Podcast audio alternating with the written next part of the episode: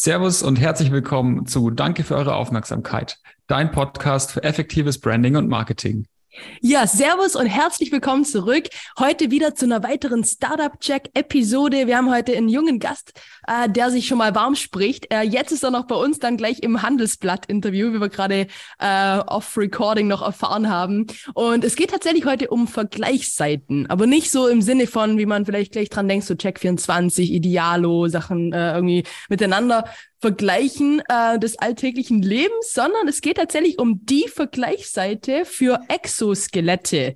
Und zwar für Reha als Hilfsmittel zur Verteidigung, äh, wie auch immer. Lieber Tom, Ilauer, schön, dass du heute da bist. Und am besten erzähl uns doch gleich mal selber, was es mit Ortexo, deiner Firma, so auf sich hat.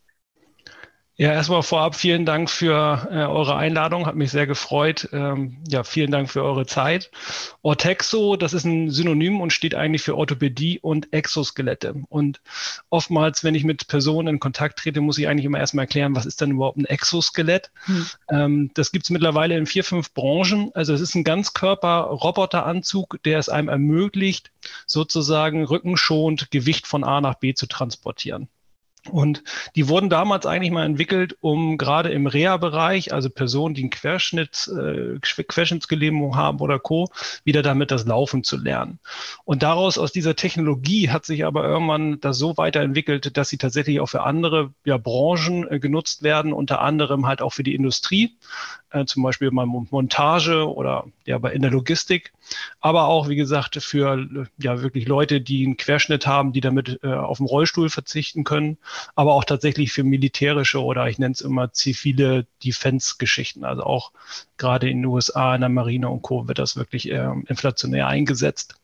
Und äh, ja, genau, Ortexo ist eine Vergleichsseite für industrielle und medizinische Exoskelette. Das heißt, wir haben bei uns alle weltweiten 112 Lösungen, die es so gibt und die vor allen Dingen serienreif kaufbar sind, bei uns gelistet und ähm, ja, übernehmen da so ein bisschen die vorherige Wertschöpfung. Das heißt, wollen Informationsasymmetrie vermeiden und wirklich aufklären.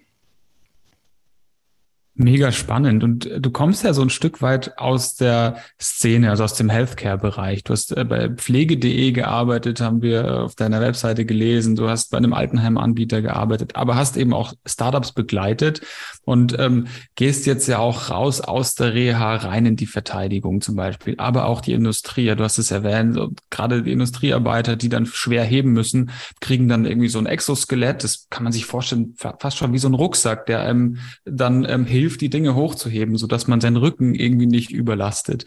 Ähm, wie bist du dann äh, auf, auf diese Geschäftsidee gekommen, eine Vergleichsplattform für diese Exoskelette ins Leben zu rufen? Das gibt's ja noch nicht. Du bist der Erste, glaube ich. Genau, ist auch eine extrem spannende Geschichte. Ähm, also ich bin eigentlich Diplom-Investmentbanker, komme eigentlich wirklich aus dem Finance-Bereich, bin zum Glück mal irgendwann rechts abgebogen und im Marketing hängen geblieben und äh, baue seitdem ich so 17, 18 bin, äh, parallel so Vergleichsseiten. Das hat wirklich stupide angefangen mit so Hühnerstallvergleich.de oder so ein Quatsch, was man früher mal alles bauen konnte, als es bei SEO noch äh, bei Google möglich war. Und äh, bin dann aber unter bestimmten Voraussetzungen in die äh, Gesundheitsbranche abgerutscht. Das heißt, ihr habt ja schon gesagt, ich war bei Pflege.de Berater der Geschäftsführung, war Leiter Marketing der größten Altenheimgruppe und jetzt zuletzt Leiter Marketing und E-Commerce der größten Sanitätshausgruppe. Und was ich dort erfahren habe, ist halt Sanitätshausbranche ist sehr oldschool. Man assoziiert das eigentlich nur mit Rollstühlen und Rollatoren, aber es ist wirklich eine Hightech-Branche und unter anderem versorgen wir Bundesligaspieler mit Gesichtsmasken, haben Lauflabore, äh, also eine ganz andere wow. Zielgruppe. Mhm.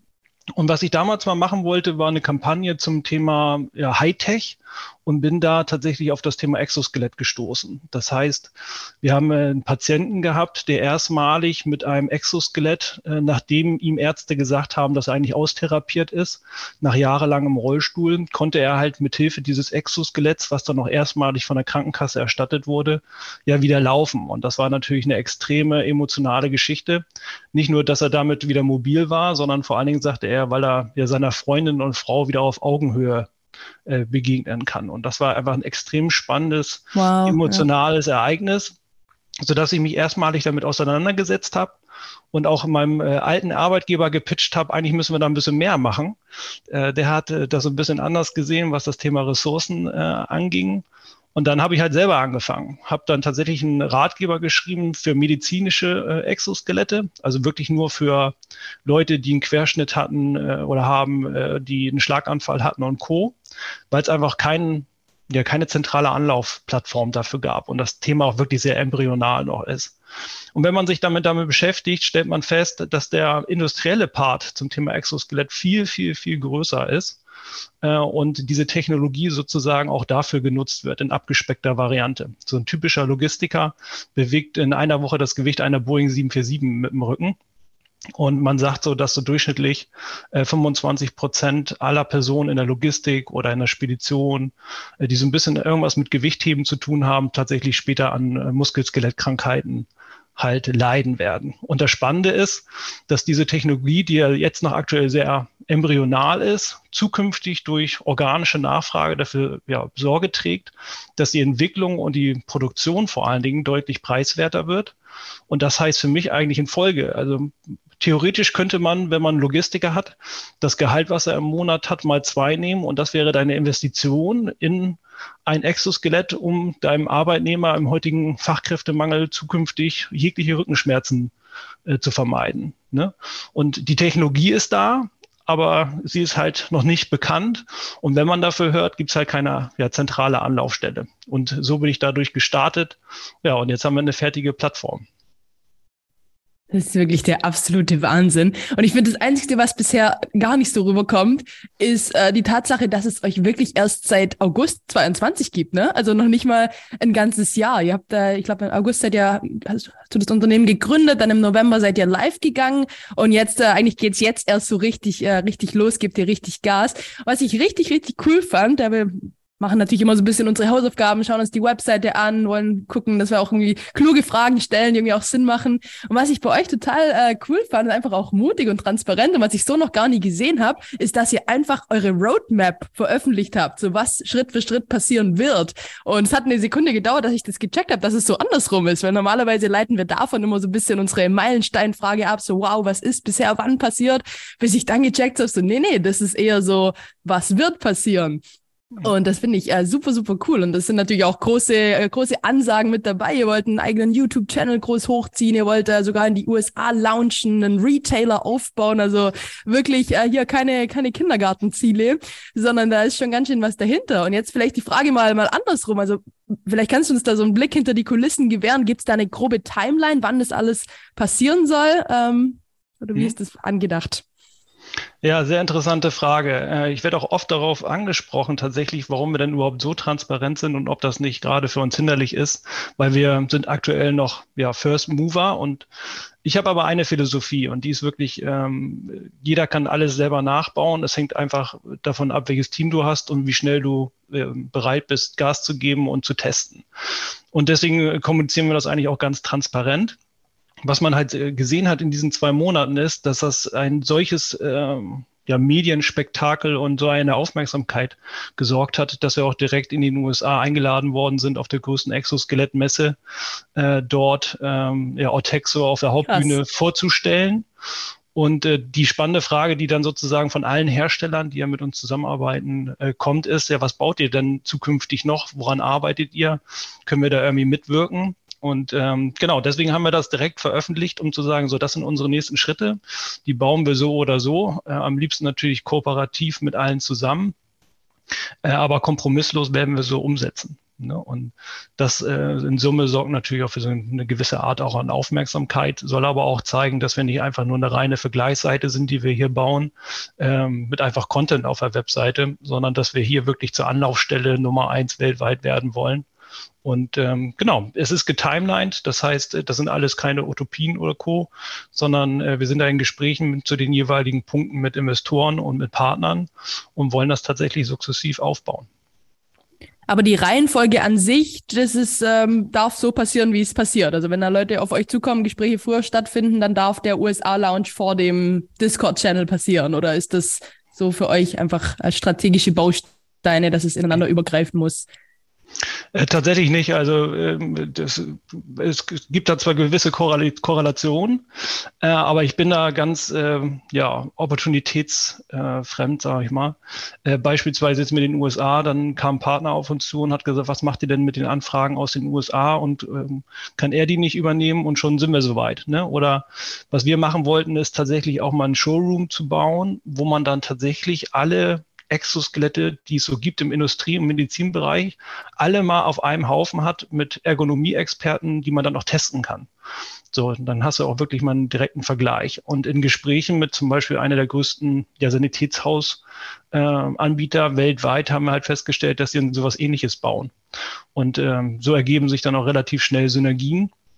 Ähm, man merkt bloß immer, man muss wirklich mit jedem sprechen und die Branche nutzen und alles einmal anstoßen und dann wird jeder auch sehen, was da für Mengen und äh, Sachen rauskommen. Also ich habe wirklich mal die ganze Branche angeschrieben mit so einem automatisierten Tool äh, zwecks Kennenlernen und was da an Feedback und Kooperationsanfragen kommt, ist wirklich äh, verrückt. Also zumindest in dieser kleinen Bubble, in der wir uns bewegen, ist zumindest die äh, Hilfsbereitschaft äh, und der Wille zusammenzuarbeiten extrem hoch find's, ich finde es unglaublich, ähm, dass es immer, doch immer wieder solche Branchen gibt, die noch so wenig für den, für den Markt irgendwie geöffnet sind. Und äh, ich finde es ganz, ganz spannend, äh, wie du mit deiner Roadmap das machst. Und ähm, man man merkt auch irgendwie im Gespräch und auch im Vorgespräch, du bist super fokussiert darauf. Deine Webseite ist schon voll mit extrem guten Input dazu. Ähm, ich denke, du hast dir einige Nächte äh, schon um die Ohren geschlagen, um diese Vergleichsseite so aufzuziehen. Und man merkt irgendwie, dass da so eine Passion dahinter steckt wir als, als Podcast oder unsere Hörer sind ja auch so ein bisschen auf das Thema Kommunikation und Marke ähm, im, im Startup fokussiert. Was hast du dir da so für Gedanken gemacht, ähm, zu deiner Marke? Also wie entwickelt die sich, wie soll die sich im Markt entwickeln und wie positionierst du dich jetzt und was ist vielleicht auch deine Vision für die Zukunft? Ja, ist für mich eine der wichtigsten Fragen, bevor ich überhaupt gestartet äh, bin, weil äh, wir tatsächlich nicht äh, eine einzelne spitz positionierte Zielgruppe ansprechen. Und das ist zugleich auch unser größter Engpass, weil man muss sich da so vorstellen, also industrielle Exoskelette werden von Einkäufern angefragt, wirklich aus Automobilbranchen, sowohl aber dann medizinische Exoskelette, das äh, wird tatsächlich von Personen, Patienten wirklich angefragt oder von Therapeuten. Und deswegen ist es nicht ganz einfach, sozusagen darüber eine Marke zu stülpen, die wirklich versucht, alles abzudecken.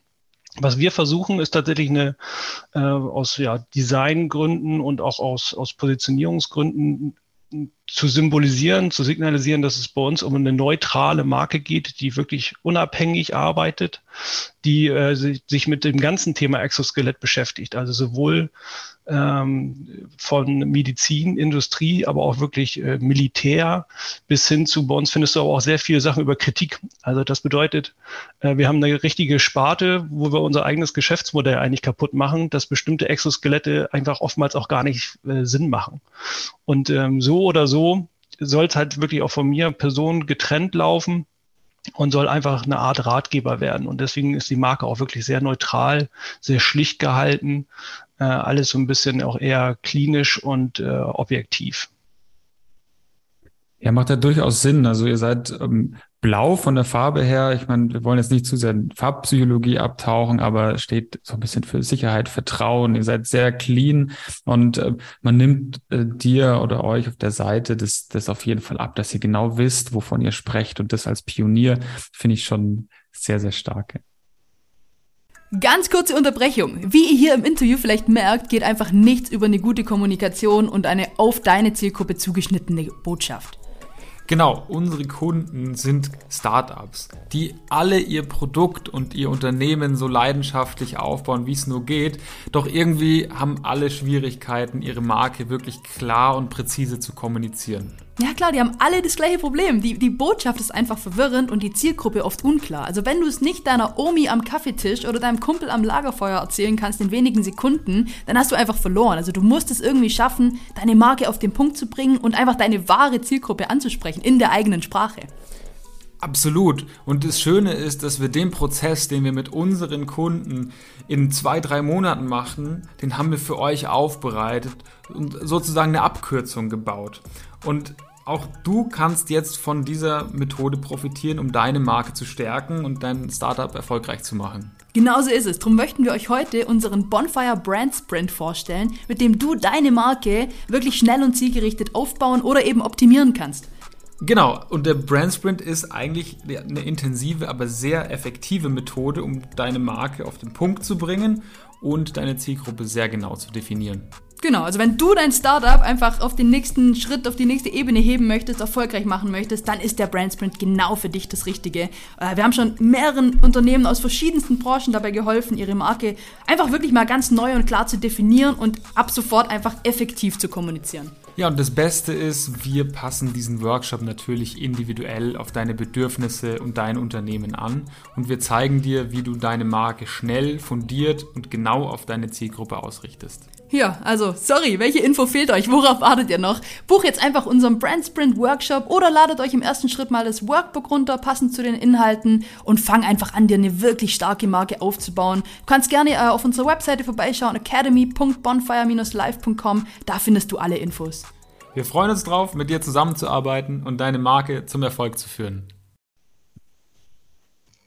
Ja, ich kann dem Jupp da nur zustimmen. Also so diese, diese Klarheit, diese Entschlossenheit, die kommt nicht nur im, im, Logo rüber, sondern wirklich auch so, wie ihr euch, wie ihr euch einfach auch ausdrückt und wie klar ihr wirklich eben diese Ziele und Vorhaben äh, kommuniziert. Also eine andere Sache, die uns äh, ins Auge gestochen ist, ist wirklich äh, hier die Aussage, Ortexo.de will Fußstapfen hinterlassen, nicht nur als Disruptor der Branche, sondern auch als modernster Arbeitgeber Deutschlands mit der höchsten Mitarbeiterzufriedenheit. Das ist so eine andere Sache, wo ich mir denke, geil, okay, warum, warum nicht so ein Ziel haben? Und dann aber auch einen Prozess dahinter stellen, der einen irgendwie dahin bringt. Und da habt ihr, ähm, sprecht ihr von einem Auswahlprozess mit sieben Schritten, wie du sagst, da so komme ich an die Besten der Besten und nur die will ich haben. Also vielleicht kannst du uns da auch mal verraten, wie denn dieser äh, Sieben-Schritte-Prozess ausschaut und äh, ja, warum auch aus deiner Sicht so ein Prozess so wichtig ist, dass du dir für dieses Thema da überdurchschnittlich viel Zeit einfach auch nimmst. Ja, sehr gerne. Ähm, ich muss da so ein bisschen ein kleiner Mini-Monolog ausholen. Also ich habe in meiner beruflichen Karriere ja schon relativ viel gesehen. Das heißt von Startups bis Großkonzernen. Äh, mein größtes Team war mal irgendwie 145 Leute. Und was ich da festgestellt habe, ist, dass gerade wenn wir über Führungsaufgaben äh, sprechen, äh, man einfach absolut kompromisslos sein muss, was die Auswahl an äh, den richtigen Personen angeht. Also ich jeder, der so ein bisschen mal sich mit Führung auseinandergesetzt hat, wird feststellen, dass es oftmals in Situationen so gibt, irgendwann kommt der Punkt, dass man so gewisse Bauchschmerzen hat, eigentlich mit bestimmten Personen oder Aufgaben oder einfach der Markt sich so ändert, dass man ja eigentlich nicht mehr ganz zufrieden ist und man schiebt sich so diese Negativität, schiebt sich äh, durch, durch die gesamte Branche, durchs gesamte Unternehmen und versucht, man versucht diese blöden Entscheidungen irgendwie hinauszuzögern. Und wenn man dann, dann doch nochmal irgendwann diese Entscheidung getroffen hat durch einen Personenwechsel oder durch eine Aufgabenverteilung, dass die Person einfach was anderes macht, dann stellt man auf einmal fest, wie exponentiell auf einmal alle KPIs und Zahlen und die Emotionen wieder steigen. Also wirklich die, die Auswahl an richtigen Personen an, an der richtigen Stelle sind einfach unfassbar viel Gold wert. So ein Startup hat ja tausend Gründe, warum man scheitern kann. Ne, es kann ein Kunde sein, der nicht mehr zahlt, eine Versicherung. Wir haben schon tausend Sachen erlebt. Ein Lager brennt ab und Co. Äh, also alle möglichen Geschichten, woran es halt nicht scheitern darf. Und darum, das ist ja die Aufgabe als Gründers, die Wahrscheinlichkeit des Scheiterns zu reduzieren, weil Gründe gibt es genug. Das darf halt nicht darauf sein, dass du kompromisslos oder so bist äh, oder kompromissbereit bei bestimmten Personalfragen Fragen. Ich habe viele Startups beraten und kenne sozusagen die Startup-Welt, die auch schön und gut ist. Trotzdem brauchst du halt auch eine gewisse Art von Nachhaltigkeit. Und ähm, das ist mir einfach besonders wichtig. Ich möchte den Leuten halt ein Umfeld bieten, äh, wo sie sich wirklich wohlfühlen. Und wir, ich habe mich dagegen entschieden, es ist so ein bisschen polarisierend, aber jetzt nicht sorry für den Ausdruck, den siebten Schokoriegel äh, in vegan äh, zu entwickeln, sondern wir wollen hier wirklich was äh, bereisen und wirklich Menschen, die äh, nicht mehr laufen können, das äh, Laufen wieder zu ermöglichen oder äh, so eine Geschichten. Und dafür brauchen wir einfach Leute, die eine gewisse Passion haben und auch die bereit sind, so ein bisschen die extra Meile zu gehen. Warum dieser sieben Stufenplan. Ich sag mal, da, da gibt es eigentlich eine Stufe, das ist für mich immer die wichtigste. Und das ist die Frage, was hast du denn mal selber gebaut? Also wenn ich einen Entwickler habe, äh, dann ist direkt die erste Frage, was hast du denn zu Hause schon mal selber gebaut? Wenn jemand Suchmaschinenoptimierung macht, ja, hast du denn einen eigenen Blog oder Hast du schon mal irgendwas selber gemacht? Ne? Und das sind so die Geschichten, um, um mal zu sehen, verlassen die Leute ihre eigene Komfortzone, haben sie Bock auf mehr, ähm, sind sie bereit, das, was sie gelernt haben, auch mal zu testen und äh, anzuwenden. Also ich habe lieber jemanden, der sechsmal auf die Schnauze gefallen ist, aber der es immer wieder versucht, weil er einfach auf diesen Schritten auch mal selber unabhängig vom Arbeitgeber äh, Sachen auszuprobieren. Ne? Also ich sage mal, ich habe einen Co-Gründer, ähm, da mal die erste Abmahnung zu bekommen für das, was du gemacht hast. Oder äh, jeder, ich habe am Wochenende mit jemandem gesprochen, der, äh, der sein das gesamte letztes äh, Kapital einsetzen musste, weil er eine, eine Abmahnung bekommen hat, um den Firmennamen zu wechseln und Co. So, jeder, der das mal mitgemacht hat, das sind so die Leute, mit denen wir auch zusammenarbeiten wollen, äh, die sich ähm, ja nicht aus der Ruhe bringen lassen und die bereit sind, auch ja, Sachen einfach mal selber zu machen und zu testen und ja auch mal zu scheitern. Klingt super spannend. Vor allem, also gerade wenn man, wenn man sehr jung ist, ist es, glaube ich, extrem wichtig, dass man eben noch nicht wie in so großen Konzernstrukturen manchmal der Fall, dass man Leute mitziehen muss, ähm, sondern jeder muss so für sich sein, sein eigener Antrieb auch sein und, und so, um so ein Unternehmen nach vorne zu pushen. Wie groß seid ihr aktuell? Also aus wie vielen Köpfen besteht ihr und wie, wie ist da die Teamstruktur aufgebaut? Genau, also wir haben angefangen tatsächlich zu zweit. Äh, ich bin jetzt ähm, zu zweit mit drei Leuten sind wir jetzt sozusagen Vollzeit unterwegs, also noch ein sehr kleines Team. Wir arbeiten mit insgesamt zwölf Leuten zusammen, die so ein bisschen partiell neben ihrer aktuellen Angestellten äh, Situation für uns arbeiten. Und wir gehen jetzt gerade auf Investorensuche. Das heißt, ab März geht's los. Wir sind in den ersten Gesprächen. Und eigentlich fehlt jetzt sozusagen nur noch Kapital, um das Ganze zu skalieren, sowohl auf der Angebot Angebotsseite, sowohl auf der Nachfrageseite. Wir sind ja ein Marktplatz, das heißt, oder ein kuratierter Marktplatz. Und ähm, ja, mit dem Investment könnten wir dann noch alle Personen direkt sozusagen Vollzeit einstellen und gehen dann auch los. Der Auswahlprozess, den ihr aber gerade betitelt habt, der funktioniert aber tatsächlich auch für unsere Freelancer und Co. Das heißt, ähm, wir geben uns da schon relativ viel Mühe, mit den richtigen Personen zusammenzuarbeiten, die auch eine gewisse Passion haben. Und wenn das der Fall ist, dann würden wir auch tatsächlich ab April Vollzeit so mit sieben bis zwölf Leuten voll loslegen.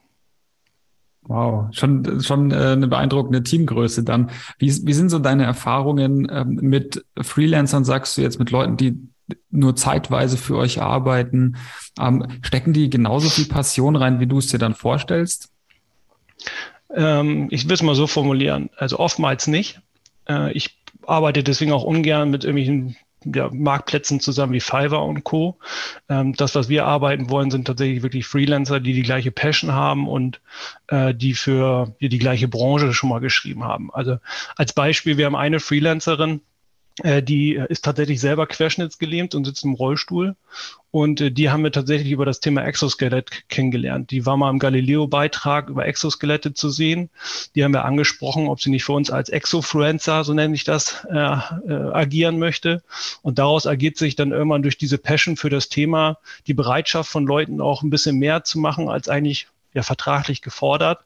Und immer wenn ich so eine ja, Leute sehe mit so einer Vision und mit, mit so einem Willen, sind wir gerne bereit, sozusagen die Zusammenarbeit zu intensivieren. Und jetzt arbeitet sie für uns tatsächlich, ich glaube, fast so 30 Stunden die Woche als Freelancerin und äh, schreibt für uns den Content.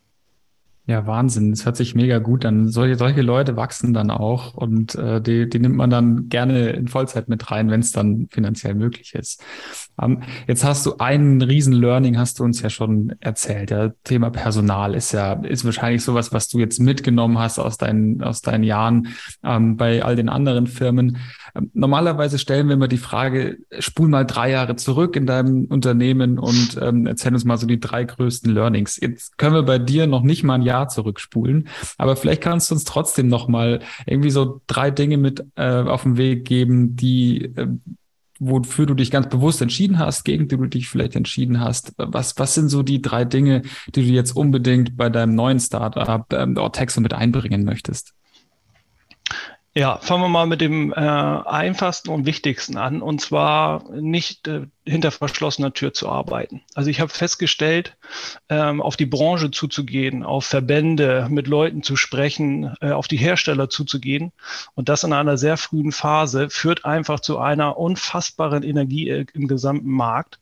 Ähm, das heißt, was ich immer wieder machen würde und früher immer falsch gemacht habe, ist nicht vor mich selbst sozusagen die Produkte zu bauen und zu testen, sondern frühzeitig auf, auf die mitwirkenden Akteure zuzugehen. Also die Leute wollen wirklich unterstützen. Wir haben das Fraunhofer Institut äh, für uns gewonnen, Studien zusammen zu veröffentlichen und Co. Und diese Energie, die daraus entsteht, ist einfach unfassbar. Also ich kann da nicht sagen, dass es für alle Branchen so gilt. Zumindest für unsere haben wir extrem viel Glück, weil viele bereit sind, das wirklich auch äh, zu supporten und äh, unter bestimmten Voraussetzungen auch mit uns zusammenzuarbeiten. Das sieht man auch zum Beispiel beim Pricing. Also ich hatte völlig falsche Thesen zur Monetarisierung vom Geschäftsmodell und wir haben da einfach mit den 20 wichtigsten Herstellern gesprochen und das Pricing hat sich komplett verändert und somit natürlich auch das gesamte Geschäftsmodell. Also das ist so Punkt eins, wo ich immer sagen würde, sprecht einfach frühzeitig mit den Akteuren aus eurer Branche, die da auch wirklich vom partizipieren sollen. Punkt zwei ist, was ich immer wieder feststelle, ist so ein bisschen das Gründerdilemma, so nenne ich das. Ähm, weil wir brauchten eigentlich relativ hohen Kapitalspritze, um unser Projekt auch wirklich zu skalieren. Und irgendwann kommst du in dieses gewisse Paradoxon, nämlich du brauchst eigentlich die Hersteller, damit die mit dir zusammenarbeiten wollen. Die Hersteller wollen aber, dass du wirklich schon ja, Kunden verbindlich sozusagen vermitteln kannst und gleichzeitig äh, wollen sie aber auch, dass unser Sales-Team hervorragend funktioniert. So, aber du kannst die Leute nur heiern, wenn eigentlich die Hersteller bereit sind, dafür zu zahlen. Das heißt, du bist in diesem Kreislauf, dass eigentlich Kapital fehlt oder eine Seite befriedigt werden muss. Deswegen sind wir beispielsweise früher auf Investorensuche gegangen, schon letztes Jahr und da war die Hauptmeinung von Investoren, naja, dass irgendwie der TAM, also der, der Total Addressed Market ist eigentlich zu klein oder es fehlt äh, eine Female Founder im Gründerteam oder tausende von Gründe, warum Investoren natürlich nicht bereit sind zu investieren. Und da ist einfach das größte Learning, äh, man muss einfach zuhören, man muss mit vielen Leuten sprechen und dann einfach die eigenen Mittel, die man so hat, so lange nutzen, um da selber ein MVP so zu bauen, dass er zumindest irgendwann so standhaft ist und so gut funktioniert, dass die Leute dann auch äh, langfristig auf die zukommen. Das dritte ist, und das äh, kann ich zumindest hoffentlich relativ gut, ist auch ein bisschen Aufmerksamkeit äh, schaffen. Warum? Ich versuche das immer mit so einem, mit einer Metapher. Also wenn du ein Fußballspieler bist und hast kein Talent, dann spielst du irgendwo auf dem Acker und spielst schlecht, dann guckt dir auch keiner zu. Aber umso länger du trainierst, äh, umso interessanter wirst du sozusagen für die Leute, dass auch die ersten Leute, die dann beim Fußballspiel zugucken wollen und irgendwann ja, dann wirst du irgendwann geheiert, bekommst einen Vertrag und spielst dann irgendwann ja vor vollen Stadien. Und das bedeutet für mich immer im Umkehrschluss, es besteht einfach aus Disziplin und harter Arbeit und du musst immer mehr Gas geben und dein Produkt immer weiterbauen und irgendwann kommt die Nachfrage sozusagen, wenn du ein gutes Produkt baust, was wirklich ein Problem löst, von ganz von alleine. Und umso mehr Aufmerksamkeit du darauf hast, sowohl von den Medien, aber auch natürlich von Herstellern auf Kundenseite und so weiter. Daraus entstehen wiederum Geschichten, die du hättest niemals im Voraus planen können, von denen du niemals hättest gedacht, dass sie auf dich zukommen und Chancen bekommst. Und äh, das ist für mich so die drei äh, Hauptkern-Teamgebiete, die ich auch immer wieder machen würde. Wow, das sind richtig, richtig starke Learnings. Äh, ich bin gerade aus dem Tippen gar nicht rausgekommen. Ich werde mal versuchen, das einmal für unsere Hörer nochmal zusammenzufassen. Also das Erste, was du gesagt hast, äh, du sehr schön auch ausgedrückt hast, ist nicht hinter verschlossener Tür arbeiten. Also wirklich früh genug auf mitwirkende Akteure zugehen, die einbeziehen und nicht das Produkt für sich selbst entwickeln und dann vielleicht merken, man entwickelt irgendwie am Markt vorbei oder hat ein Pricing im Kopf, was, äh, was eigentlich ganz anders sein sollte. Also wirklich so das Thema, und das hast du auch zu Beginn des Interviews schon mal gesagt, so schafft Energien. Also wirklich ähm, ähm, Hilfsbereitschaft annehmen auch von, also der, der, Wille der Zusammenarbeit ist oftmals höher, als man denkt in der Branche. Äh, super, super spannendes Learning. Dann äh, der zweite Punkt, den du genannt hast, früh genug auf Investorensuche gehen äh, und einfach zuhören, was die Leute einem damit an die Hand geben, um sich aus diesem Dilemma so ein bisschen äh, rauszuwinden und einfach früh genug ein MVP äh, zu bauen, der dann wirklich auch wettbewerbsfähig ist.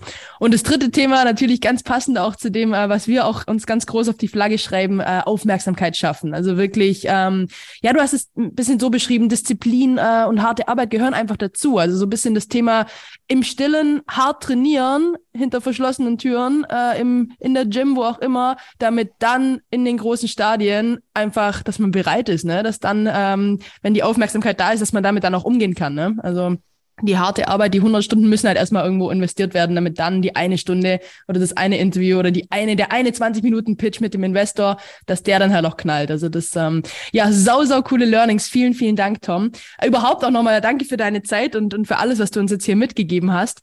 Zum Ende äh, immer noch so einfach das Schlusswort ge geben wir sehr gerne einfach immer nochmal an dich. Gibt's irgendwas, was wir vergessen haben zu fragen? Gibt's was, worüber du gerne nochmal kurz äh, einen Input geben würdest? Uh, the stage is yours.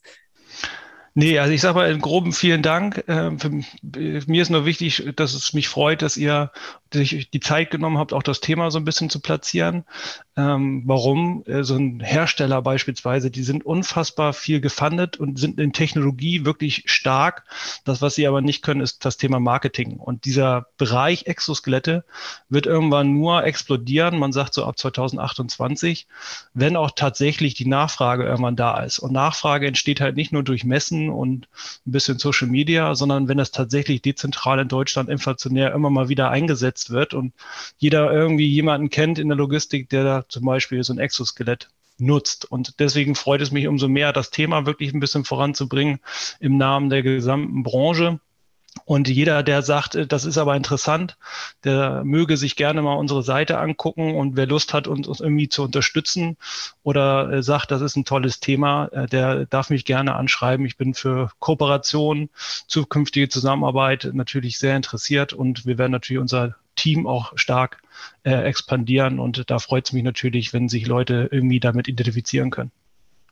Großartig. Vielen, vielen Dank für die Schlussworte. Ähm, ortexo.de. Das ist die, das ist die Webseite, wo ihr dem Tom auch äh, dann schreiben könnt, die Exoskelette vergleichen könnt. Ähm, Defense, Hilfsmittel, Industrie und Skifahren habe ich gerade auch noch gesehen. Das heißt, für den Sport gibt's äh, mittlerweile auch schon Exoskelette. Schaut's euch mal an. Das ist wirklich ein super äh, interessantes Feld. Und äh, Tom, ich wünsche dir alles, alles Gute für deine ähm, Zukunft. Ich glaube, das wird das wird ein Banger. Ich habe das, hab das irgendwie im Gefühl. Du bist der, der richtige Mensch am richtigen Zeitpunkt mit, dem, mit der richtigen Vision. So fühlt sich zumindest jetzt an nach unserem Interview. Ich finde es äh, find's großartig. Danke. Ich danke auch. Vielen Dank für euren großartigen Podcast und auch äh, euch äh, als Host natürlich die Chance, äh, Leuten wirklich so ein bisschen auch äh, die Aufmerksamkeit zu geben und sich da auszutauschen. Mach gerne weiter so und äh, ich freue mich auf die nächsten Folgen. Vielen, vielen Dank, Tom. Nochmal ganz großes Dankeschön an dich, auch von meiner Seite, von aus tiefstem Herzen. Weiterhin viel Erfolg. Ich stimme dem Jupp dazu. Ich glaube, du bist da der Richtige, um äh, ja die Wahrscheinlichkeit des Scheiterns zu reduzieren, wie du es schön gesagt hast. Gründe gibt's immer genug, aber ich glaube daran. Ich sehe da das Feuer in deinem, in deinen Augen, in deinem Herzen. Und ähm, ja, an der Stelle bleibt jetzt nur noch zu sagen. Danke für eure Aufmerksamkeit.